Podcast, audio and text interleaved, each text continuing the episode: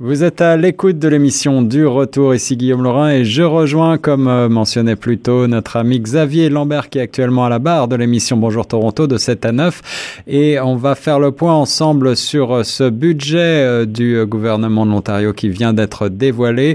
Doug Ford se donne du temps, n'est-ce pas Xavier?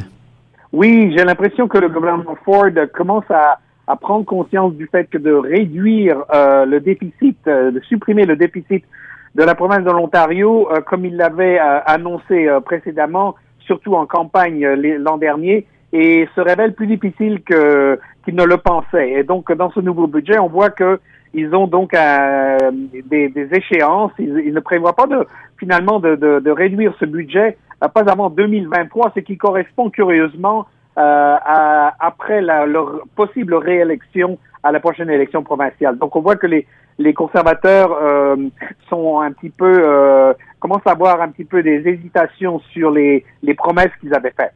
Voilà, et euh, ce qu'il faut noter, c'est qu'effectivement, ils ont de l'espoir de se faire déjà réélire euh, après 2023. Euh, Par ailleurs, comme tu le disais, ces coupes budgétaires pour tenter de retrouver un équilibre ne sont pas aussi draconiennes que certains le redoutaient peut-être. Ce pas, ce ne sont pas des coupes à la Mike Harris, j'ai pu lire quelque part.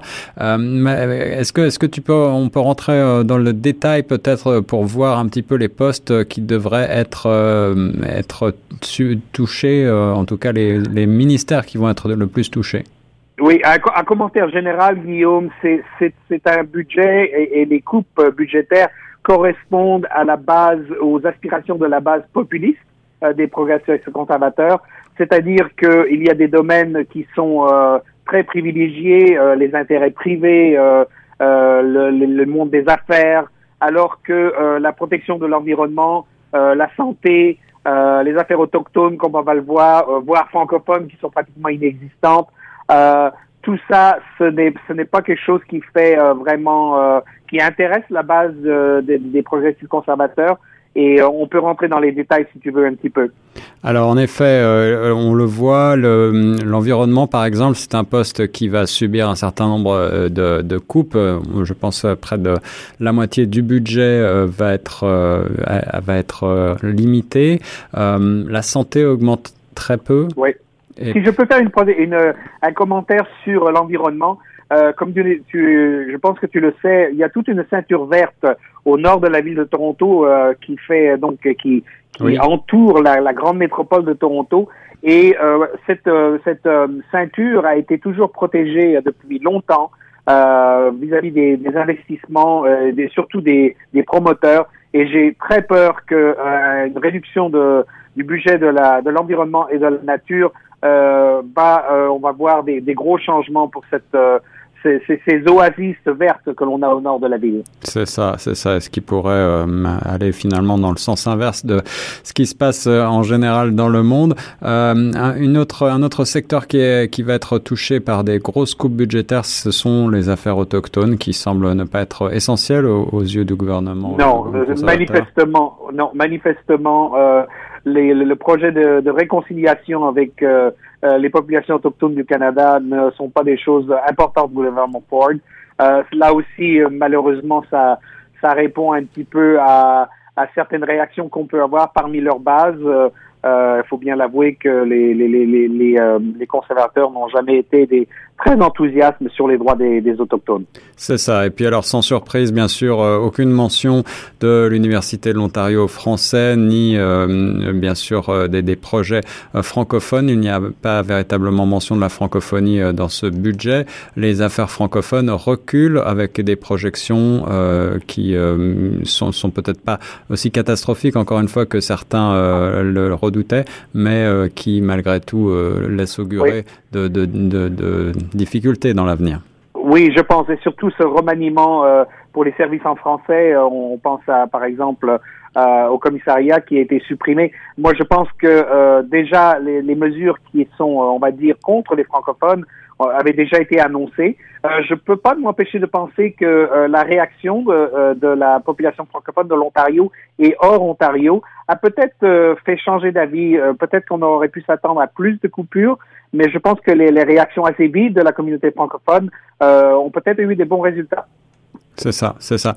Euh, alors il y a des, il y a des, malgré tout, il y a des annonces qui pourront euh, réjouir euh, un certain nombre de, familles, notamment. Euh, il y a des programmes d'aide pour les enfants avec des, des programmes qui répondent à des promesses qu'avait fait Ford pendant sa campagne, en particulier donc un, créer un crédit d'impôt pour les frais de garde qui, on le sait, sont très importants ici.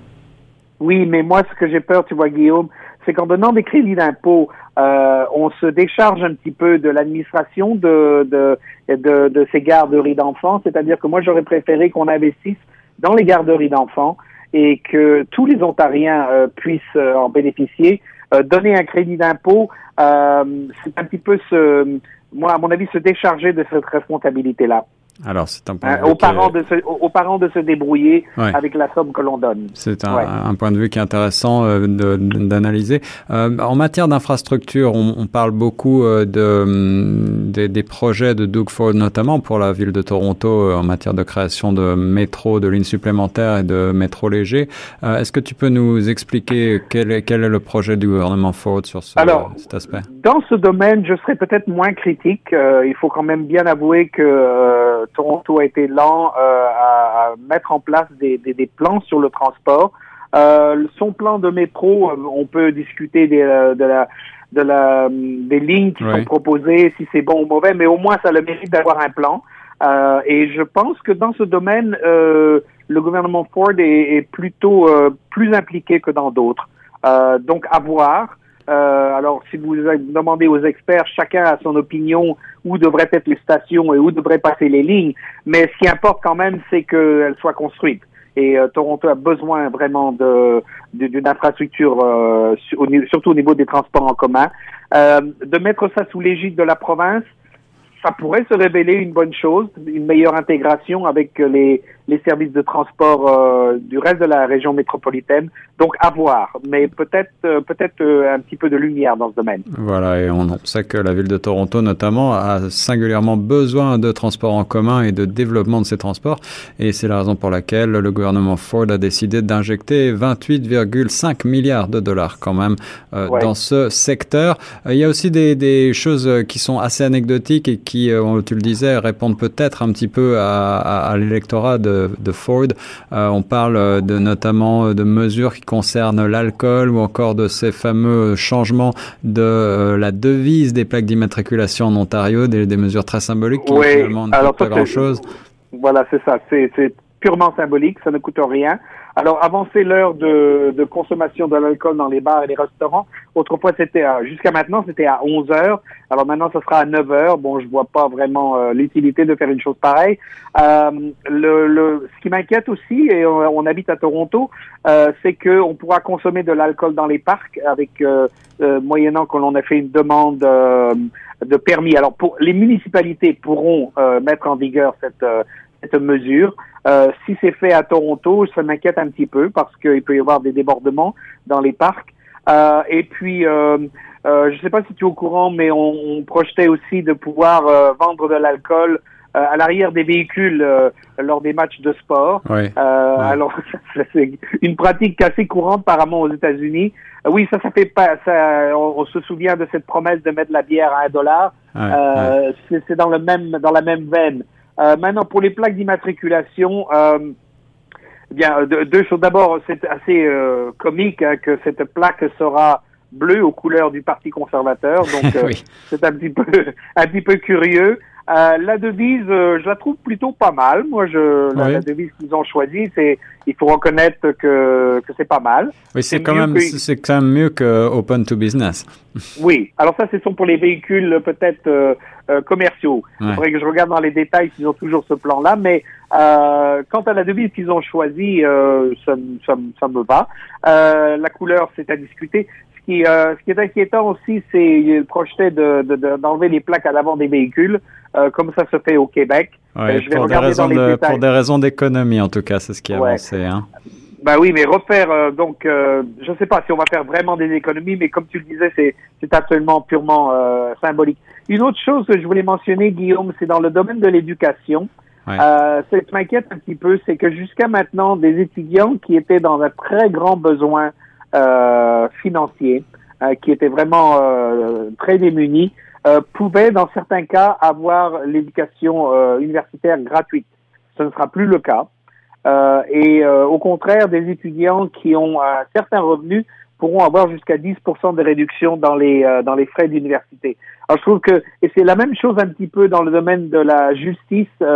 une personne qui était complètement démunie pouvait avoir ses frais d'avocat gratuits, moyennant qu'il pouvait euh, démontrer qu'ils en avaient besoin et euh, ça sera beaucoup plus difficile. Alors ça rentre un petit peu dans cette euh, optique populiste que il y a des personnes dans notre société qui trichent et qui sont paresseux. Voilà les annonces du budget Ford analysées avec notre ami Xavier Lambert sur Choc FM. Merci beaucoup Xavier. Merci.